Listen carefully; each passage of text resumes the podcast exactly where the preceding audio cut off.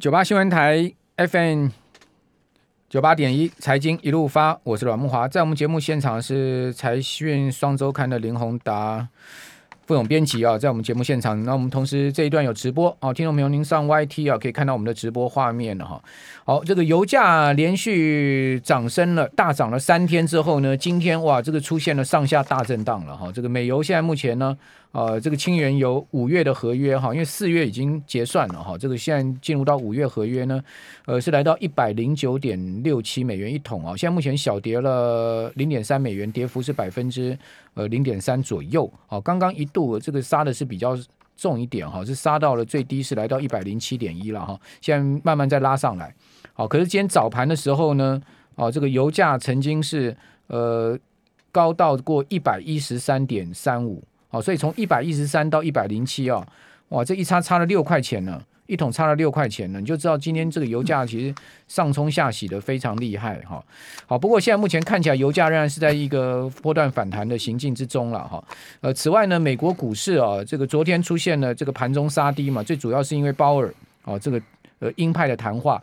那鲍尔到底怎么说呢？他说呢，呃，不排除啊未来一次或是多次升息啊，而且是升超过。二十五个基点，也就是说，有可能一次升两码，而且不是只有一次而已哦，有可能呃，未来这个联准会哦，今年还有开六次会议哦，都有可能会升到这个两码五十个基点。哦，那现在目前市场已经定价哈，这个四呃五月的，因为四月没有会议嘛哈，五月会议升两码，六月再升两码，也就是说呢，六月会把这个利率拉到一点二五了哈，拉到一点二五。高盛已经是这样定调，同时高盛认为说，呃，下半年还会再升次，每升四次，每次升二十五个基点。也就是说呢，如果依照高盛这个升息路径的话，今年到年底啊，美国联准会的基准利率啊，就非方瑞啊哈，联邦基金利率会来到二点二五到二点五的区间。哇，那明年如果再升个三码到四码的话，就超过三趴了哈，这个三趴到三趴以上了哈。好，同时高盛认为五月会开始缩表哈，QT 啊，那呃，另外呢，鲍尔哈，呃，他虽然说对经济这个软着陆啊是乐观的，但是他也强调了是有挑战哦。换言之呢，呃，充满不确定性，经济是不是能在升息下持续还能呃这个是往上这个增长哈，他也。不敢把话说死了哈，所以这个状况就很复杂了。呃，此外，美国现在目前看到这个利率大幅的上升啊，这个远期的十年期国债殖率已经冲到二点三，两年期的这个短债殖率呢冲到了二点，冲到两趴以上，这个是二零一九年五月以来首次看到两年期国债殖率冲到两趴以上。好，那两年期的这个国债殖率过去三周上升了有八十六个基点啊，这个非常惊人的一个。呃，短时间的上升，好，那现在目前整个倒挂的情况越来越明显哈。这个二两年期跟十年期之间倒挂，看台看起来应该在未来几个月可能会出现了哈，因为现在目前只差二十个基点。呃，此外呢，这个更多更多的这个殖率出现倒挂，比如说二十年期跟三十年期的殖率已经出现倒挂了。好，这也加加入了上周五年期、十年期的倒挂。哇，这个美国国债殖率整个殖率曲线已经是完全要趋平，甚至要变成负斜率了。哦，这个可对经济的未来的这个预测来讲的话，是一个不妙了。哦，这个不妙哈，因为负斜率代表经济衰退的可能性非常高。不过鲍尔是没这么认为，他说呢，哎，我们不看那个两年期、十年期，那是你们市场在看的。哦，这个渔夫渔妇在看，我们看的是那个其他的指标。哦，我们是看三个月跟十八个月远期合约之间的利差。而这个利差现在目前并没有闪闪烁这个经济衰退的讯号，好，这个是鲍尔的说法，好，好了，反正主席最大了，好，就让他说吧。好，那我们今天现场呢要来谈这个财讯双周刊这期这这次的几篇内文哈，尤其是这个宏达所执笔的说这个富采，好，富采这家公司本来年初的时候大家都非常看好嘛，说哇这个 Mini LED 啊，哦这个富采要大放光彩了，好，今年 EPS 有人估到五块甚至六块。哦，结果没有想到法说会之后，砰一下，这个被打了一大棒。哦，这到底怎么回事啊？我们先来谈这个复彩。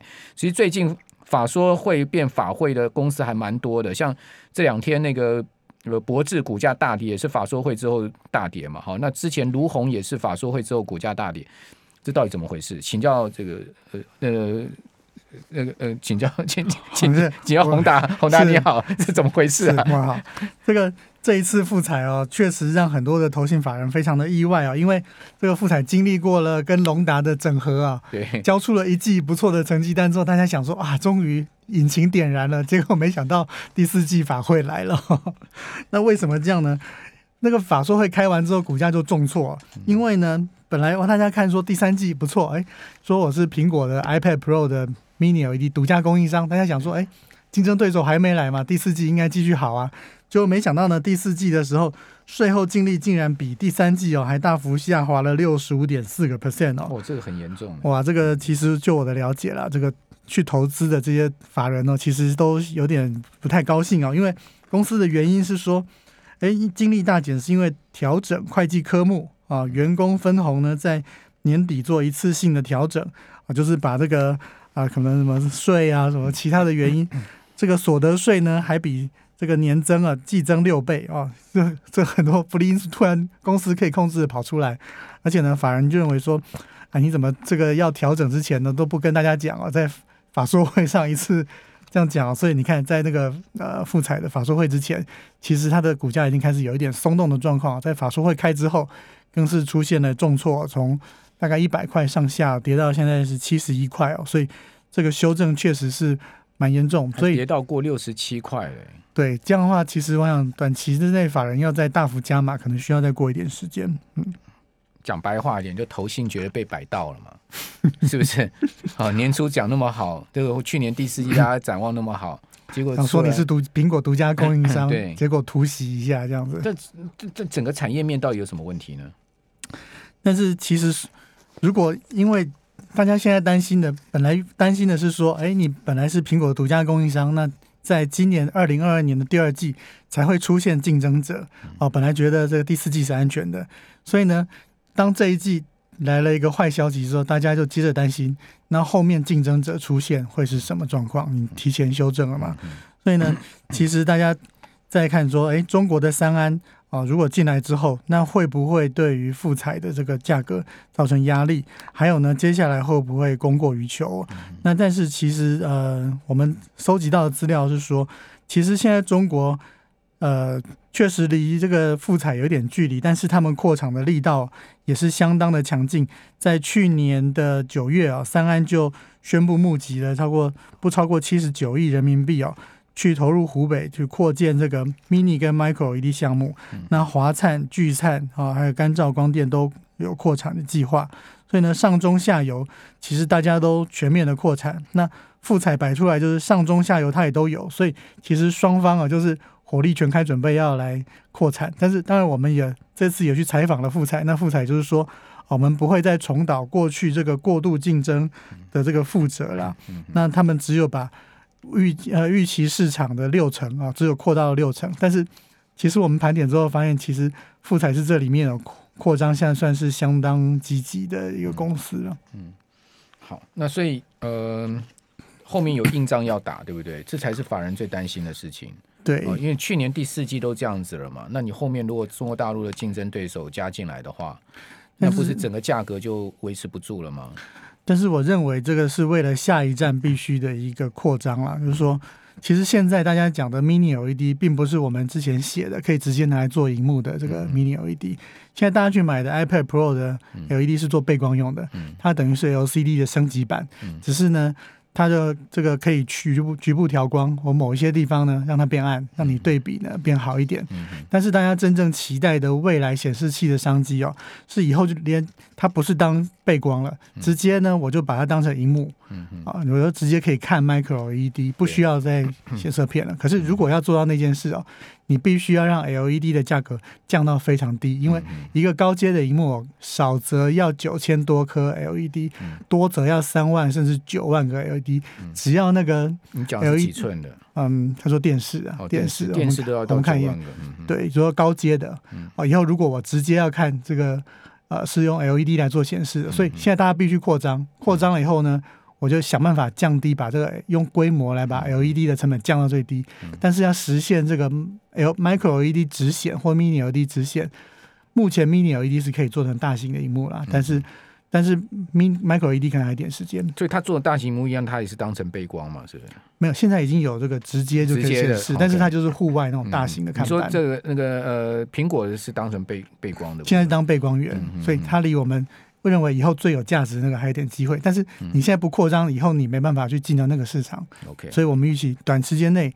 这个竞争是很激烈，因为 Mini LED 本来就是在 Micro LED 呃，这个 LED 跟 Micro LED 之间的一个过渡产品，对，它就逐渐缩小嘛，对，逐渐缩小，所以说它它毕竟就是一个过渡产品，这对，所以大家还是最终还是瞄准 Micro LED 的这个，这也就是大家现在担心的，你 Mini LED 现在是这个过渡产品，对啊，所以你最终真正的商机是这个直显的 Mini 跟 Micro LED，嗯嗯，那才是大商机啊，嗯。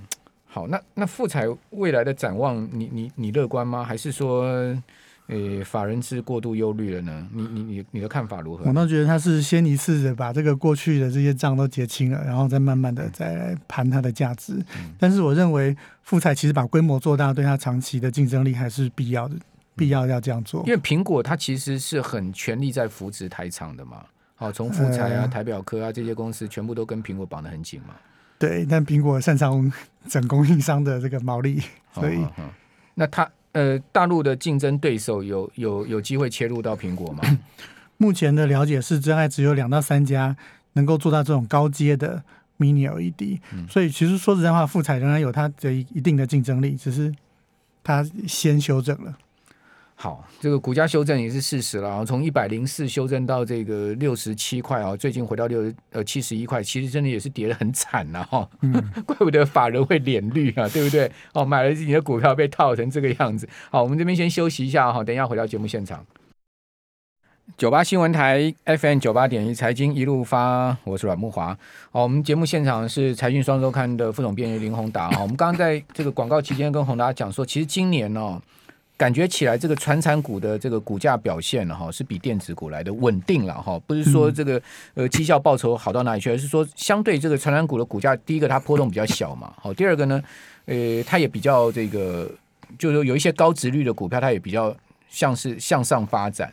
好，比如说我举几档我自己有的股票啊，因为我们有听众朋友一直在问说啊，我上次讲说我持股有三百张是哪一档，我就直接说就是国产嘛，我们讲过几百遍了。哦，一直提过国产这家，你看国产今天股价是不是创破断新高？殖利率六趴七趴。我们之前讲过南亚，对不对？对，今天股价也来到九十二块三。哦，那股价呃南亚殖利率也是八趴多，对不对？对。你会发现，哎，其实今年其实传产股它表现至少不会像富彩这样吧？从这一百零四跌到剩下七十吧，这也跌太夸张。但是它现在也涨得很夸张了，是、哦、完全回吐，好、哦、还不够，好、哦，所以。我觉得今年是不是我们在投资策略上面可能要多思考传产了？我不知道宏达您的看法如何？我我昨天去参加一个参会，其实大家谈的话题都非常有趣啊。那个一个总经理就跟我们讲说，这个战争我们谈乌俄战争嘛，那就大家担心的是，哎，什么半导体断气？其实我们这次有写了啊，目前半导体供应链不用担心，大家担心的是什么？粮食，嗯，啊，粮食会不会粮价会不会大涨？那在将刚刚讲到升息嘛，其实升息的考虑有一个很重要就是。哎，不管你是美国政府还是各国的政府，你都要希望人民至少不要活不下去啊！那个涨太多，一下涨太快，大家都活不下去。可是哦，我刚刚跟木华讲，我发现今年哦，上半年从一月一号到现在啊、哦，恐怕你投资面粉哦，比半导体好赚很多。联华，联华虽然最近股价有修正，但是之前涨很多哈。我昨天去研究这个全世界四大粮商哦，对，发现呃第一名没有挂牌，但是第二名有挂牌。这个第二名啊，它是代号也是 ADM 嘛，ADM 我有我我我我我有注意，对对，它它是一路这样子狂一路往上就没有涨到九十九十块美金了。而且在这个战争的时候，其实它涨得更快啊，所以我觉得这个是一个不管各位投不投资啊，这是一个观察时事的重要指标，因为照理讲在。呃，各国政府如果都要平抑粮价的话，其实粮食这个这个这个股票不太容易涨很多，因为你的这个价格是稳定的嘛。可是现在在这个不管是通膨或战争这两个因素底下，粮食成为最敏感的话题，因为，哎，我可以不要石油，我可以走路嘛，那我不能不吃饭呢，是不是？对。所以当面粉的价格现在就成为大家最关注的焦点了。那你看到这个，哎，这个全球粮商狂涨了，你就知道事情还没还没完。除了 除了粮价狂涨以外，这个化肥价格也狂涨嘛。像今天台肥啊这些，昨天晚上美股啊，有一档股票涨了二十二趴，一天涨二十二趴，就是这个钾肥大厂 Potash，一天股价可以涨二十二趴。好，大家去看那个代号 IPI 哦，所以我昨天看到 IPI 收涨二十二趴，我就知道说哦，那今天东碱跟台肥 你可以注意了，因为 都联动嘛。我记得乌克兰是化肥的大国。乌克兰呃，俄罗斯啦，俄罗斯是呃，俄罗斯是仅次于钾肥来讲，俄罗斯仅次于加拿大第二大的这个生产国嘛。是，所以所以今年到底你怎么看这么复杂的宏观局势？就不然我们刚刚一开始也讲了，就是说，呃，美国可能升息到年终就要升到超过一趴了。哦，这个 真的是破坏我们的三观呐、啊，三观完全被颠倒了。不过，我想它都有很多基本的考虑了。我们先回来看一些基重要基本架构，比如说刚刚讲的阿里巴巴大反弹啊，反弹了几乎了离它最低点反弹了五十 percent。那包括台积电之前啊，从六百八跌到五百多，好，现在也也反弹。那其实这个都跟新兴市场的指数有关，因为俄罗斯、中国、台湾都被归在新兴市场指数，那加上美国升息，所以资金快速的从在这个短短的。非常短的时间内，快速的从新兴市场流到美元，所以并不是只有台积电被袭击，而是包括阿里巴巴这些全部一起。好，那这只是其中一件事。那升息，我觉得最很重要的指标还是这些基本的价格，比如说呃，石油、粮食、肥料。好，在这个战争跟这个冲击之下，那个升息有一个很重要的原因就是，哎，我要让这个物价一定要平稳住，稳不住的话，那升息真的还会继续。是问题供给侧的问题哈，它现在现在现在现在目前物价很很大一部分是一个供给侧的问题，它不是需求问题。你供给侧的问题，你升息很难有着力点呢。讲实在，因为这个 战争，你包尔能怎样？你升息能真的能抑制战争吗？也不可能啊！你供给没货啦，然后断货啦，运不出来啦，哦，制裁啦，这些都不是升息可以解决的啊。我这个我现在正在读一份报告，就是美国白宫的供应链报告。记不记得那个去年说？像那个拜登上任的时候发了一个供应链报告，对，有盘点巨细靡遗。为什么要盘点？就是说我到底能不能自给自足？对，哎，结果呢，到今年二月又发了一份更新的报告，嗯、哇，厚度加倍厚。嗯，那他真的把那个美国的那个食物啊，然后呃燃能源、科技这些全部都盘了，嗯、所以美国基本上状况是。说实在话，食物或者是油，它油它可以，它是可以出口的啦。哦，所以能源可以，只是埋在地下不挖嘛。那但是如果食物的话，其实那个加拿大跟美国基本上也还可以够了哦。所以它它照顾自己可以，但是其他的如果要依靠进口的国家，那可能这个挑战会比较大。